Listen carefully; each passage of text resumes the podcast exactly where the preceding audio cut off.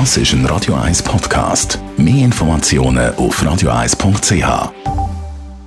8.47 da kommen für euch alle relevanten Meldungen aus der Wirtschaft. Netto, das Radio 1 Wirtschaftsmagazin für Konsumentinnen und Konsumenten. Mit dem Dave Burkhardt. Der Versicherungskonzern Visana schaut auf ein erfolgreiches 2018 zurück. Der Erfolg aus dem Versicherungsgeschäft ist von 127 Millionen Franken im Vorjahr auf 162 Millionen Franken angestiegen. Aber auch bei den Versicherten hat Visana können zulegen. Bei den Privatkunden hat es eine Zunahme von 3,5 Prozent auf 855.000 Versicherte gegeben. Die Mieten für Wohnungen sind in der Schweiz im März angestiegen. Im März sind die Angebotsmieten im Vergleich zum Vormonat um 0,6 Prozent gestiegen. Im Februar sind es noch ein halbes Prozent abgegangen. Auch der Preis fürs Wohneigentum hat leicht zugelegt. Das zeigt der neueste Swiss Real Estate Offer Index. Luzerner Milchverarbeiter Emmi übernimmt die Mehrheit an einer österreichischen Geissenmilchfirma. Emmi kauft 66 Prozent der Aktien vom Unternehmen Leb Biomilch. Leb Biomilch beschäftigt 50 Mitarbeiter und setzt jährlich 15 Millionen Euro um. Über den Kaufpreis ist Stillschweigen vereinbart worden.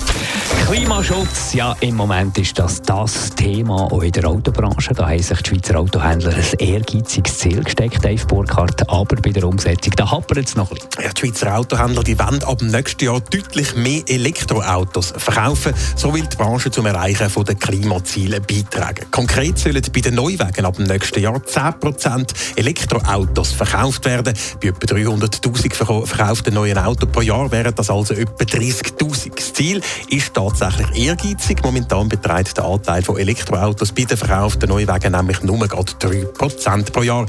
Und offenbar sind die Verkäufer auch nicht sonderlich erpicht darauf, E-Autos zu verkaufen.